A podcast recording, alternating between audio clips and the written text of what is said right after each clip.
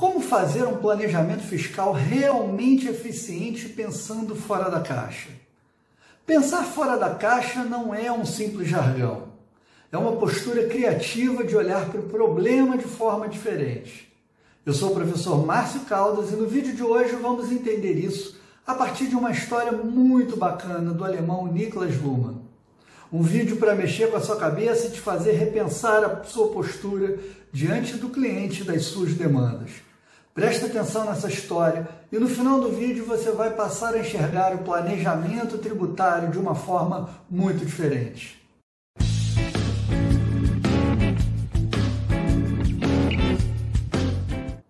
Um rico beduíno deixou de herança para os seus filhos seus camelos.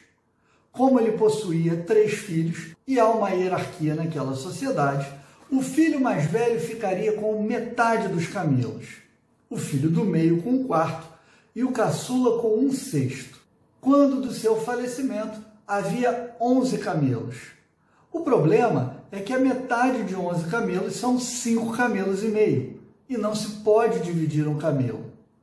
Então o filho mais velho pleiteia ao juiz que ele fique com seis camelos, pois era o filho mais velho e cabia a maior parte a ele.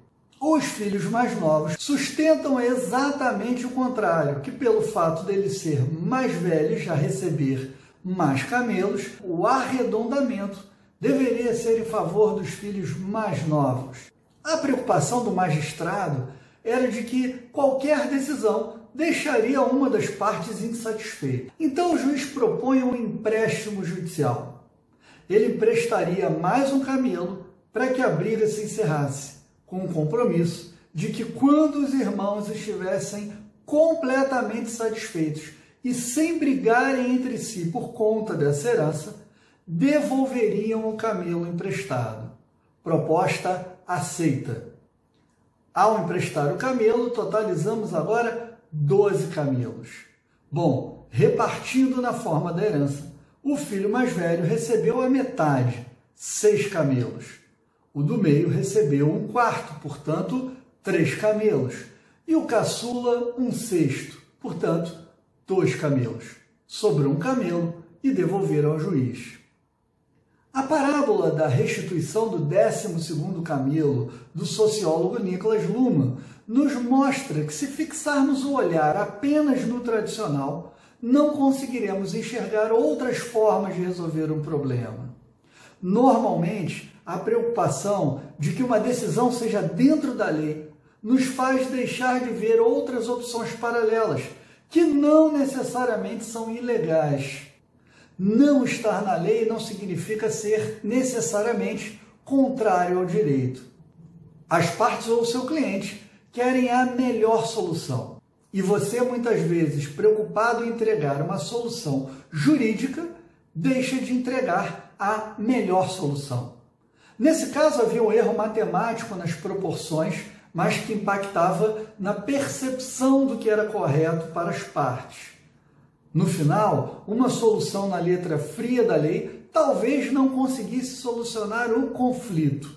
Um olhar mais livre pode vislumbrar um cenário muito mais eficiente. Só para ilustrar com um exemplo de planejamento tributário. Uma empresa vende equipamentos de monitoramento eletrônico e presta o serviço desse monitoramento depois de tudo instalado. Pela venda dos equipamentos, tem o ICMS muito caro e ele ainda paga ISS pelo serviço prestado. Ao invés de se pensar em reduzir o ICMS, por que não repensar a própria operação? Agora a empresa compra os equipamentos e cede ao cliente incomodado não tem ICMS porque o comodato é gratuito. Só que ela cobra mais caro pelo serviço sujeito ao ISS, diluindo o custo dos equipamentos dentro desse preço e exigindo um prazo mínimo de contratação. Nessa operação, deixamos de pagar ICMS sem violar a legislação do ICMS. Isso é pensar de forma criativa e dentro da legalidade. Isso é pensar fora da caixa. Quer saber um pouco mais sobre planejamento tributário? Te convido a acompanhar os nossos vídeos e a ler o nosso e-book, O Planejador: Inteligência e Torpeza no Mundo dos Planejamentos Tributários. O link para a Amazon vai estar lá na descrição. Um forte abraço, te espero nos nossos próximos vídeos.